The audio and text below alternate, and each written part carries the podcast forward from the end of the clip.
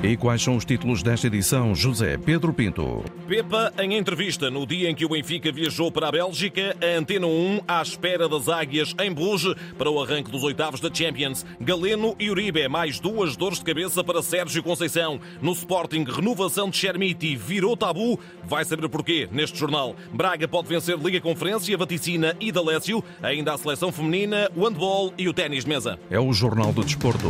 Edição José Pedro Pinto. Já vamos em direto para a Bélgica. A caminho de Bruges está o Benfica, que recebe na Antena 1 uma mensagem de enorme confiança para o arranque da fase a eliminar da Liga dos Campeões. Três semanas depois de ter ficado a saber via redes sociais que estava dispensado pelos sauditas do Altai, Pepa já está resignado com a forma como recebeu a notícia. Foi surpreendente, mas, mas pronto. Pepa na Antena 1 sobre a saída do Altai, tema sobre o qual falaremos mais à frente. Antes, o brilhantismo do Benfica para ser explorado frente a um clube russo que anda longe daquilo que demonstrou já esta época frente ao Futebol Clube do Porto. Às vezes o momento emocional, a fase em questão, faz muita diferença. E naquela altura o Bruges estava num, num, momento muito bom, dentro de campo, passavam por um momento completamente diferente daquilo que estão a passar agora. Mudou de treinador, está muito longe dos objetivos da época em relação às competições internas e ao contrário, o Benfica está ok, que, que foi eliminado de duas, duas taças, mas no campeonato está a fazer um campeonato praticamente brilhante, não é? E na minha opinião, é muito superior ao, ao Bruges. Pepa, ex-jogador e ex-treinador dos quadros do Benfica, jogou na Bélgica ao serviço do Lierse, defrontou o Bruges no mítico estádio Jan Breidel e afirma na Antena 1 que as águias nada têm a temer. Cada jogo tem a sua história, tudo bem, são dois jogos. Mesmo que aconteça alguma coisa no primeiro jogo, há sempre a possibilidade de poder corrigir num segundo.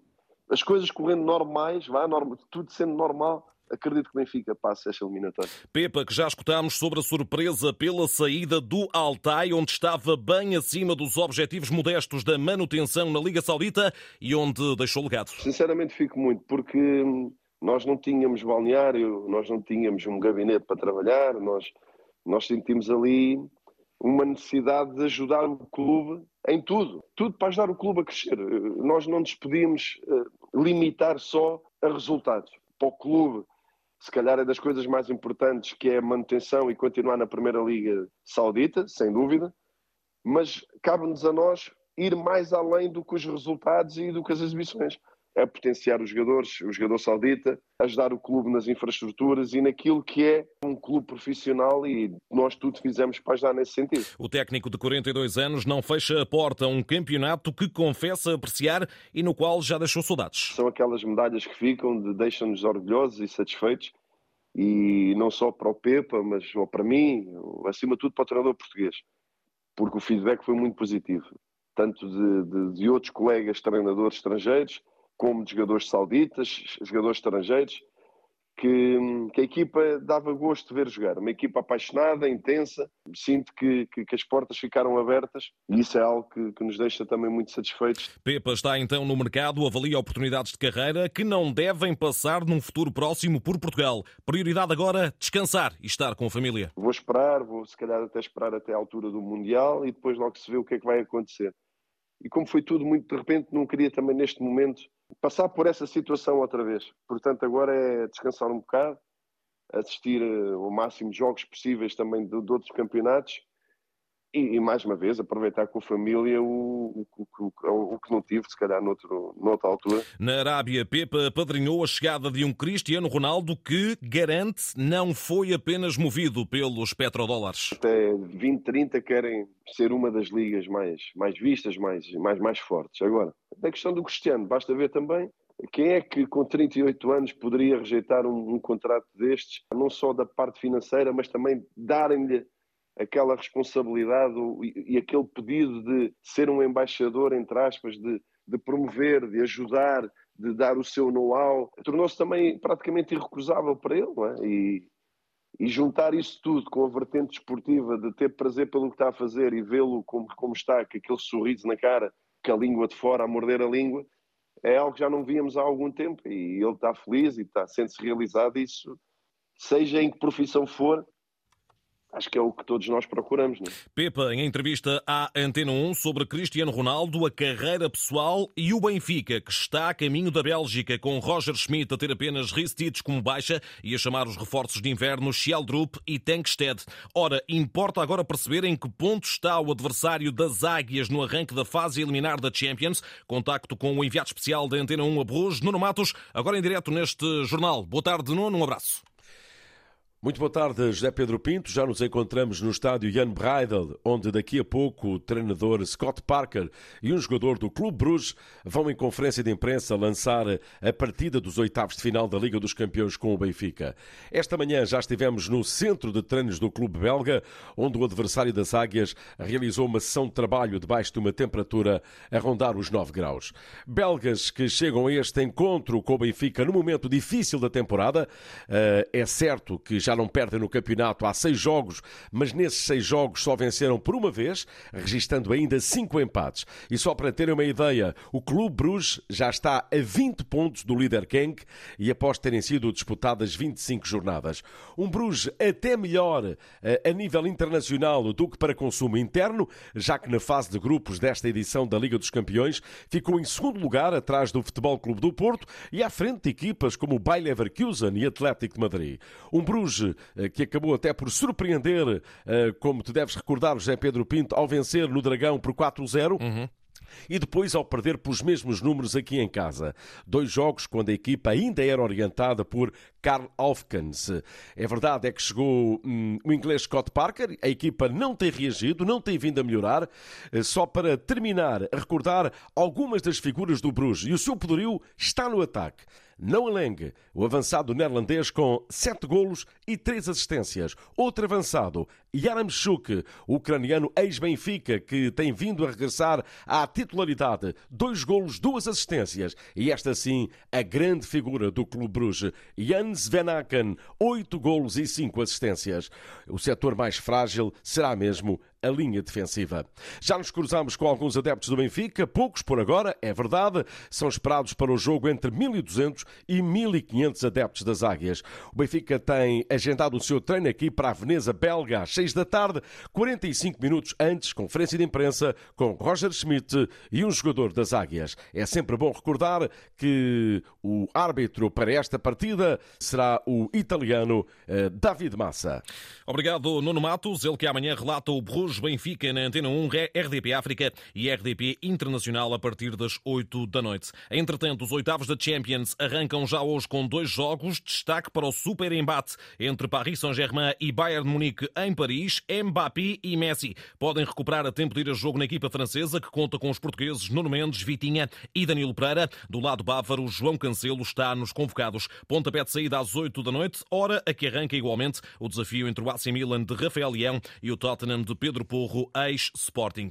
Champions, na qual o Futebol Clube do Porto só entra em ação na próxima semana, com mais duas dores de cabeça para Sérgio Conceição, quer para o jogo de sábado frente ao Rio Ave, quer para essa viagem a Milão para enfrentar o Inter. Galeno e Uribe saíram do clássico de Alvalade com problemas físicos, juntam-se aos já indisponíveis Otávio, Evanilson, Wendel, Fábio Cardoso e Gabriel Veron. Muitas lesões e pouco tempo para recuperar. Cenário traçado na Antena 1 pelo histórico portista Eduardo Luiz, que ainda assim não dramatiza. Um dos fatores de algumas lesões um, poderão ter que ver com, com o, excesso, o excesso de competição, muitos jogos, pouco tempo de recuperação. Aquilo que me parece é que as lesões eh, não são assim muito prolongadas. As lesões dos jogadores não têm sido lesões para, para, para grandes eh, tempos de, de, paragem. Agora, se tiver, se tiver uma equipa no, no estaleiro, com certeza será sempre difícil para o treinador, encontrará sempre o melhor 11, mas não o 11 ideal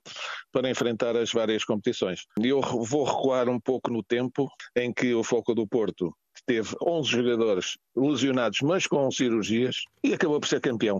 E Eduardo Luiz fica por isso na expectativa até aos jogos de Vila do Conde e San Siro. Vamos esperar que até lá eh, alguns dos jogadores possam recuperar das suas mazelas. Não são lesões que se prolonguem no tempo, então, são lesões traumáticas eh, musculares, não são lesões que obriguem a cirurgias, portanto, penso que a recuperação dos jogadores eh, poderá ser rápida e o foco do Porto é encontrar nestes jogos os melhores jogadores para seguir em frente. Eduardo Luiz, escutado por José Carlos Lopes. No Sporting, virou tabu a renovação de Youssef Chermiti. Isto numa altura em que a Sport TV está a avançar que o avançado de 18 anos tem pretendentes de topo na Série A italiana. Chermiti tem contrato de formação válido com os Leões até ao final da época, com outra de opção.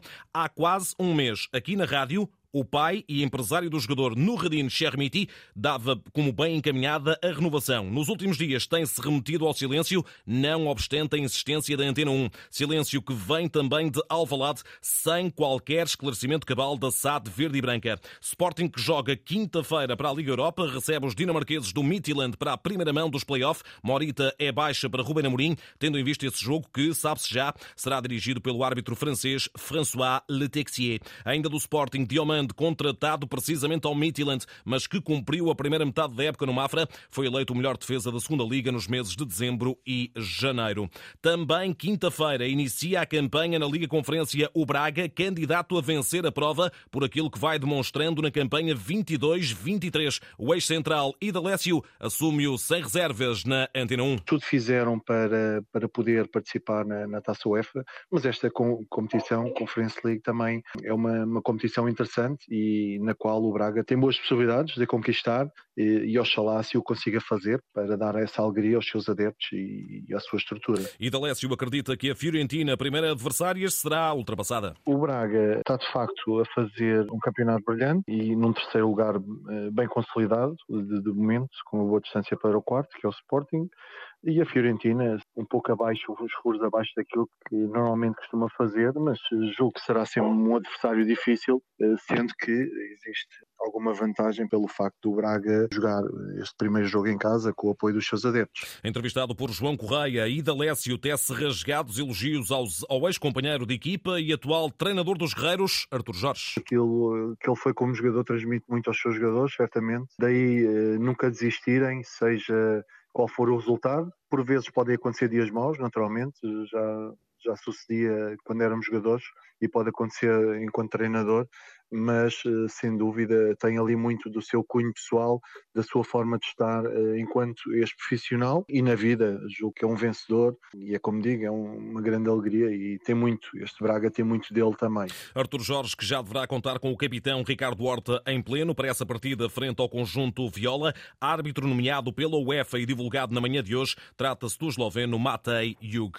O Rio Ave voltou às vitórias no campeonato após seis jornadas sem vencer, bateu o Estoril por 2-0 com golos de André Pereira e João Graça, para a felicidade do treinador Luís Freire. Uma equipa que, principalmente na segunda parte, fez, fez muito por merecer e acreditou sempre. Nunca foi uma equipa acomodada e penso que a vitória é justa e já merecida há algum tempo para nós. O Rio Ave subiu a 11 e ultrapassou precisamente o Estoril de Nelson Veríssimo. Julgo que a segunda parte traduz um bocadinho aquilo que é a maturidade da equipa em gerir alguns momentos do jogo, mas fica aquilo que nós fizemos na, na, primeira parte. Não vamos daqui pontos, que era um dos objetivos. É agora pensar no próximo jogo com o Passo Ferreira em casa. No Bessa, Boa Vista e Casa Pia não saíram do nulo, mas a vitória caía melhor às Panteras, assinala Petit. Os parabéns aos meus jogadores porque fizeram um grande jogo. Criamos várias situações de golo para fazer, tivemos três bolas no, no posto e na barra, várias ocasiões, não só na primeira, mas como na segunda parte. E do lado dos gansos, Felipe Martins concorda. Só um vencedor tem que ser o Boa Vista. Acho que ao longo do jogo foi a melhor equipa, eh, principalmente na primeira parte onde nós não entramos no ritmo do jogo. Felipe Martins e Petit, registros da Sport TV, Casa Pia, sexto, Boa Vista, oitavo, no fecho da jornada 20 da Primeira Liga. A seleção feminina continua impedida de treinar na Nova Zelândia, onde vai disputar os decisivos play-off de apuramento para o Mundial. Um ciclone no norte daquele país tem atrapalhado a equipa das quinas, mas o foco mantém-se para o duelo frente a Camarões ou Tailândia. Garantia da credenciada Jéssica Silva, referência do Benfica. É o jogo mais importante das nossas vidas Certamente nós já tivemos muitos jogos importantes, mas esta é a maior competição e é aquilo que nós sempre sonhamos e, portanto, é venho ao jogo. É o jogo das nossas vidas, sem dúvida. Antes dos play-offs marcados para 22 de fevereiro, Portugal tem ainda jogo de preparação marcado frente à Nova Zelândia já na sexta-feira. Agora o handball, dia de Liga Europeia, fase de grupos, jornada 8, 13 equipas portuguesas em cena. Grupo A, o Benfica em zona de apuramento para os oitavos, está na Alemanha para defrontar o Göppingen. O espanhol Chema Rodrigues comanda as águias. É um partido muito, muito difícil, não? Vamos ter um jogo muito difícil. Eles ganharam-nos em Lisboa e queremos a desforra. Queremos vencer, sabendo, no entanto, que é muito difícil ganhar na Alemanha, mas estamos motivados e com vontade para conquistar os pontos. Göppingen Benfica a partir das 5h45. Duas horas mais tarde, Grupo C, o Sporting de Ricardo Costa, também em busca de um lugar nos oitavos, recebe os catalães do Granollers, adversário que os Leões ainda não conseguiram vencer na presente temporada. O Granollers leva 2-0 connosco e nós para isso temos que ser muito melhores do que fomos nas últimas oportunidades que jogamos contra eles e é a terceira vez que vamos jogar e e, acreditamos que, podemos fazer muito melhor do que aquilo que fizemos nas últimas, nos últimos dois jogos. E ainda longe da zona de qualificação, no último lugar do Grupo D, o Águas Santas de Ricardo Moreira luta pela vida na Macedónia, frente ao Eurofarm Pellister. Vamos tentar superar este, as adversidades aqui no Pellister, que é um adversário muito forte, um adversário com grande investimento e também um adversário que nos causará muitas dificuldades. Precisamos estar muito consistentes com uma defesa muito compacta para vencer este jogo e um ataque muito planeado para conseguir entrar vencida este, este encontro. Águas Santas na Macedónia, depois da vitória histórica frente ao Bidassoa, jogo às 7h45.